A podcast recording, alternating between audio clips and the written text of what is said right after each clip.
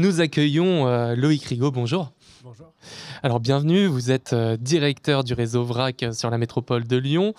Pour resituer rapidement VRAC vers un... C'est une association qui, signifie vers un réseau d'achat commun et qui développe des groupements d'achat principalement dans les quartiers populaires et milite pour l'accès à l'accès pour tous à une alimentation de qualité, en somme qui lutte contre la précarité alimentaire. Alors Elian, il y avait une question qu'on voulait poser, on veut plus la poser Non, c'est pas. En fait, il y a eu un petit euh, c'est moi qui est, qui, est, qui est bugué. Je voulais vraiment rebondir sur, euh, sur euh, la sécurité sociale de l'alimentation pour en savoir un petit peu plus sur, sur l'expérimentation qui, qui allait être menée à Lyon. Eh bien, Loïc Rigaud, je vous propose de, de rebondir sur cette question. Oui, le projet vient juste de commencer. Euh, on a eu les premières réunions hier soir sur euh, la mairie du 8e arrondissement qui a bien voulu nous accueillir, euh, où on a présenté aux habitants le principe de la construction d'une caisse solidaire de l'alimentation qui permet de mettre en place cette sécurité sociale qu'on souhaitera à terme. le principe d'une caisse étant que les personnes peuvent cotiser à cette caisse, les collectivités aussi, et les personnes qui souhaiteront participer à la dynamique pourront bénéficier, comme vous l'avez dit, d'un montant compris entre 100 et 150 euros euh, par euh, mois et qui pourront leur permettre d'acheter dans un réseau de structures conventionnées euh, des denrées alimentaires de qualité sur, donc sur le 8e arrondissement. Alors, est-ce que, pour introduire un peu aussi cet entretien, est-ce qu'on peut faire l'état un petit peu de la précarité alimentaire aujourd'hui en France? Petit cours d'horizon. Hein, pas... Non, c'est des éléments qui sont un peu difficiles à dire, mais euh, en gros, on considère, euh, depuis les, chiffres euh, sont plutôt ceux du Covid, donc de, 2020, mais on considère que globalement, il y a à peu près 10 personnes qui, au quotidien, se nourrissent à l'aide alimentaire aujourd'hui. les chiffres changent entre 7 et 10, 11% en fonction des périodes. il n'y a pas de comptabilité nationale. On connaît les chiffres de la pauvreté sur, en France. il est sur la métropole de Lyon. Sur la métropole, par exemple, on a 16% de taux de pauvreté en 2020. 2021 sur la métropole de Lyon, euh, contre 12,7% sur la région Auvergne-Rhône-Alpes. Ça montre qu'il y a une concentration de cette pauvreté sur, euh, sur la métropole et sur les villes. Euh, on comptabilise à peu près, ça fait à peu près 213 000 personnes qui sont, qui sont en situation de pauvreté. C'est quand même une personne sur six sur la métropole de Lyon et une augmentation depuis 2013 d'à peu près 10% de ce taux de pauvreté sur la métropole de Lyon encore. Et quels seraient les, les facteurs de cette crise qui, qui j'ai l'impression, s'est accentuée depuis deux ans, donc depuis le Covid, mais euh, depuis avec, avec l'inflation normalement, enfin avec l'inflation récente, mais est-ce qu'il est qu'il y aurait d'autres causes? Alors, je suis pas expert du sujet de la pauvreté en général, mais effectivement, il y a euh, la précarité bah, depuis le Covid assez accentuée, euh, et on a, je dirais, l'inflation qui, qui, en tout cas, touche les ménages au quotidien, sur leur vie quotidienne, parce que l'inflation est plus importante, comme vous le savez, sur les, sur les prix alimentaires. Et donc, les, les, personnes sont impactées au quotidien dans leur budget et dans les marges qu'il leur reste pour vivre sur le terrain en général. Moi, j'ai une question peut-être sur le, mode de fonctionnement et de, récolte de, des denrées alimentaires que vous fournissez. Euh, sachant qu'on a, souligné du coup la, grande précarité alimentaire aujourd'hui euh, d'un nombre croissant euh, d'hommes et de femmes en, France. Et dans le même temps, aujourd'hui, sur les, les manifestations des agriculteurs, on, se rend compte que des deux côtés de la chaîne alimentaire, si, si, je peux dire, euh, on a faim en fait, on n'arrive pas à se nourrir, etc. Donc comment vous, vous récoltez ces, ces produits, d'où ça vient, dans quelle mesure vous rémunérez ces, alors je vais refaire un peu, un peu d'histoire, euh, et ça fait le lien avec la, crise des agriculteurs aujourd'hui. À VRAC, on aime bien expliquer que le système alimentaire en place actuellement tue trois fois. Euh, une première fois euh, les paysans, une deuxième fois les consommateurs, et une troisième fois l'environnement. Les paysans, bah, comme vous le savez, les paysans, bah, il y a un taux de suicide très important du fait de la pression que leur met notamment la grande distribution, mais c'est aussi pour leur santé, parce qu'ils pulvérisent des, des, produits qui sont mauvais pour leur santé au quotidien dans les champs. les consommateurs, parce que les produits sont de mauvaise qualité et contiennent euh, par exemple des polluants éternels qui, euh, abîment la santé et euh, le diabète est une des causes directes d'une mauvaise alimentation. Et puis en troisièmement l'environnement parce que tous ces produits vont dans la terre. Donc c'est bien ce système alimentaire qui, préexiste, qui est combattu en partie par en tout cas un certain nombre de, de syndicats comme la Confédération paysanne que vous avez évoqué tout à l'heure. Pour autant, le système de l'aide alimentaire fonctionne sur ce mécanisme-là aujourd'hui, avec depuis en gros l'air Coluche et la mise en place des Restos du Cœur, un système qui permet à la grande distribution de donner euh, son surplus alimentaire aux, bénévoles qui vont le distribuer sur les points de vente un peu partout en France. Alors c'est un système qui est intéressant. Euh, au départ, il était présenté comme de la lutte anti-gaspi euh, et il permet de nourrir beaucoup de personnes sur le territoire. On l'a évoqué, hein, on a presque 10% de personnes qui, d'une manière ou d'une autre, une fois par an, vont aller à l'aide alimentaire. D'autres qui vont y aller au quotidien, donc se nourrissent sur plusieurs années euh, en grande partie avec l'aide alimentaire. Donc c'est un, un point important. Pour autant, c'est un mécanisme qui va entretenir la grande distribution, qui a besoin d'avoir un flux tendu sur ses rayons alimentaires avec des rayons pleins en permanence et qui du coup va entretenir un gaspillage en fait systémique. Euh, donc à VRAC, on va essayer, et, dans d'autres associations, on va essayer de, promouvoir un autre modèle. Et donc ça fait le lien avec votre question directement sur euh, d'où viennent, euh, viennent les produits de VRAC. À VRAC, on essaie de porter un modèle on va aller acheter directement ces produits aux paysans et en circuit court avec un, intermédiaire maximum. L'objectif étant de payer, rémunérer les producteurs correctement. On ne va pas en faire des producteurs, des pauvres qui iront eux-mêmes à l'aide alimentaire. et puis on, on va revendre ces produits directement aux habitants des quartiers, aux étudiants aussi qui sont en précarité. Le principe étant que les personnes en précarité doivent être nourries euh, par l'État et euh, VRAC, du coup, va aller chercher des subventions publiques et privées pour euh, payer son fonctionnement, je dirais, logistique et, proposer des produits à prix coûtant producteur aux habitants des quartiers populaires et aux étudiants. Et effectivement, vous, parliez de, deux publics phares qui, sont les personnes issues des, quartiers populaires et euh, la population étudiante. Est-ce que vous pouvez nous expliquer comment est-ce que, est -ce que tout ça est né, euh, que ce soit au début pour la, présence sur les quartiers, euh, disons, de politique de la ville, et puis plus récemment pour les populations étudiantines? Oui, le projet VRAC est né il y a 10 ans maintenant. Euh, au départ, c'est euh, la Fondation Abbé Pierre et un bailleur social, S Métropole Habitat, qui a souhaité euh, fonder le projet pour proposer une offre à ses habitants, locataires sociaux, sur les quartiers populaires. très rapidement, on s'est tourné vers un projet autour de l'alimentation et sur une alimentation durable.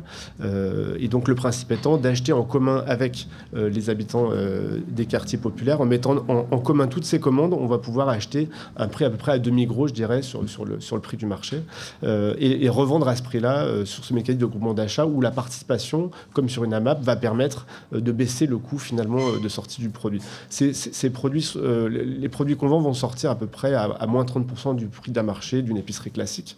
Et on a aussi une tarification sociale qui va pouvoir permettre de baisser, et là on retourne sur l'aide alimentaire, de baisser ces prix à, plus de moins, à moins de 50% du prix producteur.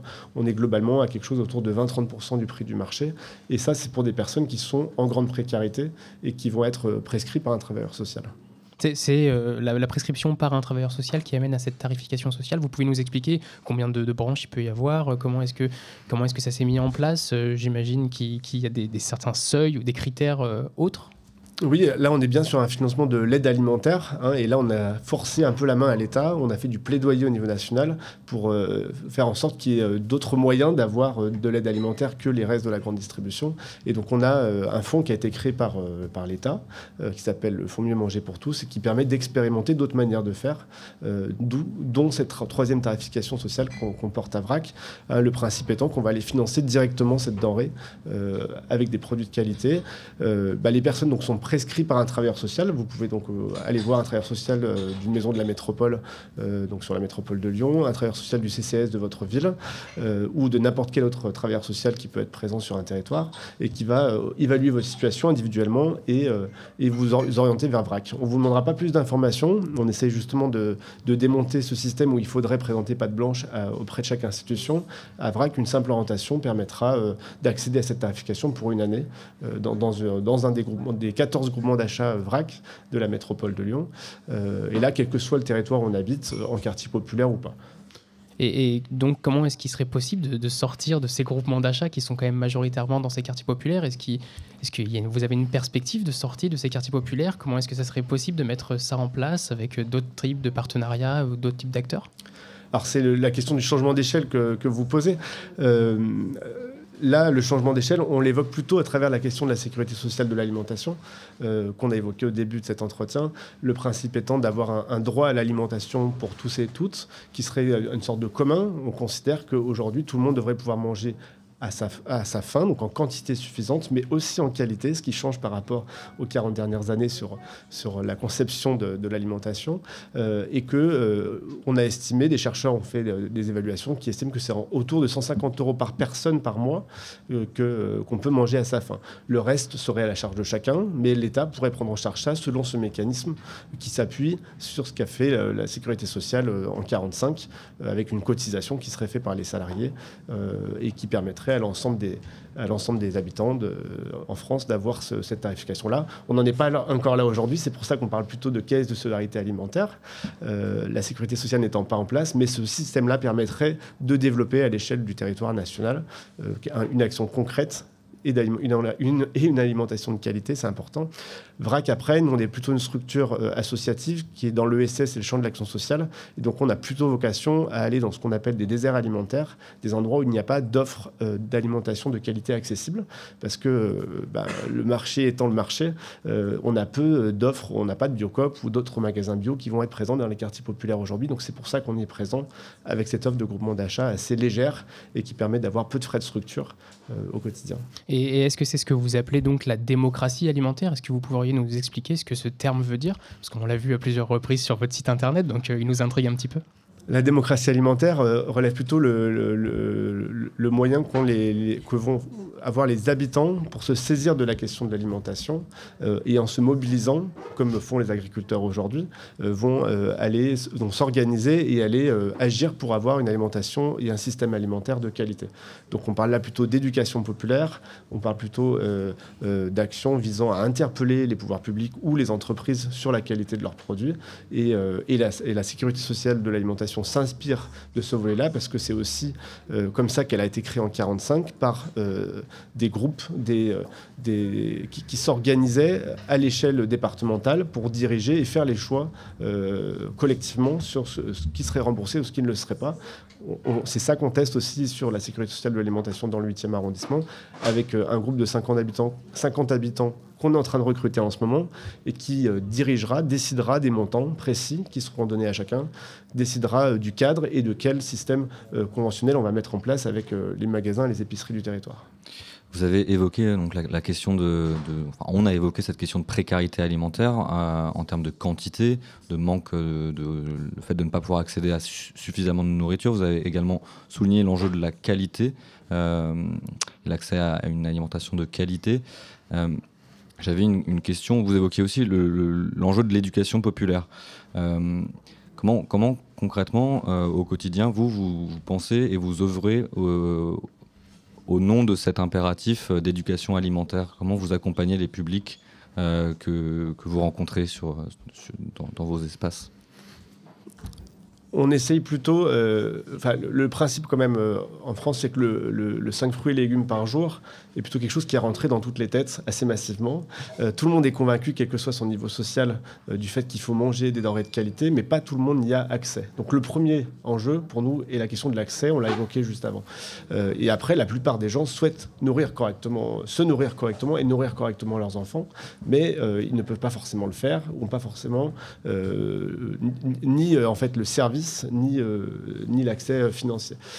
après, du coup, on va plutôt essayer de sensibiliser autour de euh, des, pratiques alimentaires. Et donc les gens vont venir avec leurs propres pratiques et euh, avec les autres se réunir pour euh, bah, cuisiner ensemble, proposer des recettes et agir au quotidien. C'est ce qu'on fait beaucoup à la MESA, donc que, que Rue 89 a visité au mois de novembre. Est-ce que, vous pouvez nous expliquer ce que c'est la, MESA Oui, la MESA, c'est la, donc la Maison engagée solidaire de l'alimentation, un nom qui a été trouvé par les habitants du 8e arrondissement et, et, du coup qui a un lieu ou un lieu ressource sur les questions d'alimentation où les habitants du 8e arrondissement, du quartier Paul Santi où il est implanté, peuvent venir euh, au quotidien. On a beaucoup de femmes dans ce quartier qui est un lieu euh, où elles peuvent se réunir, ce qui n'était pas forcément le cas euh, avant sur le territoire, et où elles vont proposer des activités, des actions voilà, autour des questions d'alimentation. Ça peut être axé plutôt sur la santé, ça peut être axé sur la cuisine en tant que telle. Et aussi, on a ce qu'on appelle les tables du 8e qui vont porter la sécurité sociale de l'alimentation avec un espace plus politisé sur la question de l'alimentation.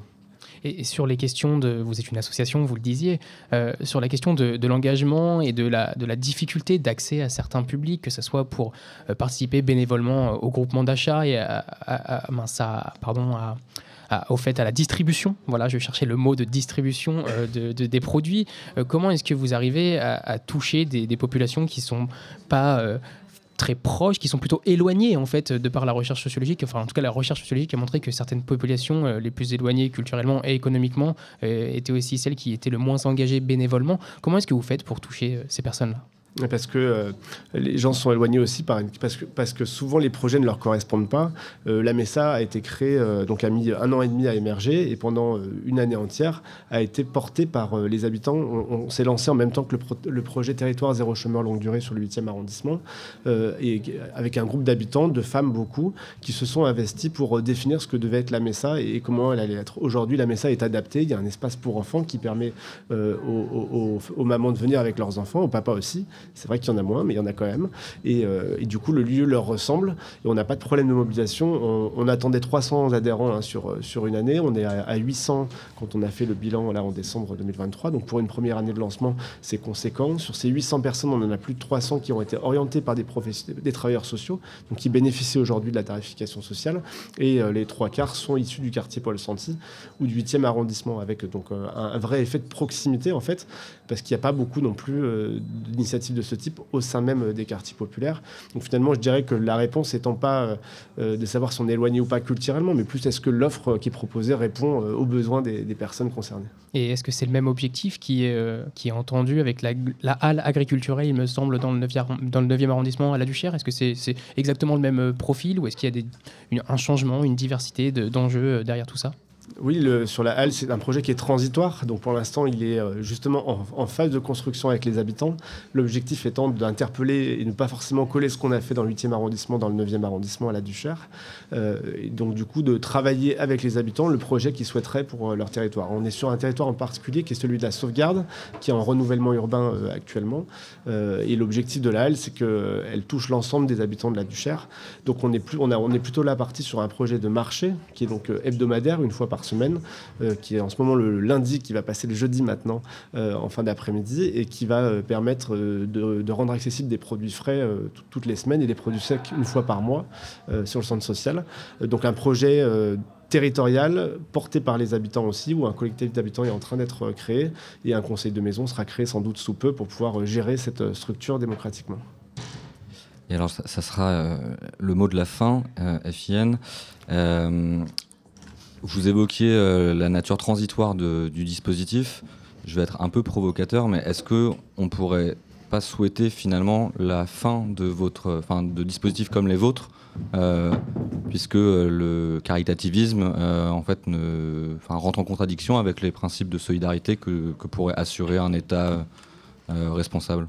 Est-ce que vous souhaitez la fin de votre dispositif Alors, on souhaite la fin de notre dispositif, mais par contre, on est on, s'inscrit un peu en faux sur le fait qu'on n'est pas un modèle caritatif, justement parce qu'on euh, permet de sortir les gens de l'aide alimentaire classique et d'un système euh, de donnants, euh, de, dons finalement, puisque les gens viennent acheter ces produits à vrac, donc on les remet plutôt dans le champ du marché, même là c'est un marché plutôt qui, est donc, qui est subventionné en partie pour permettre une tarification sociale.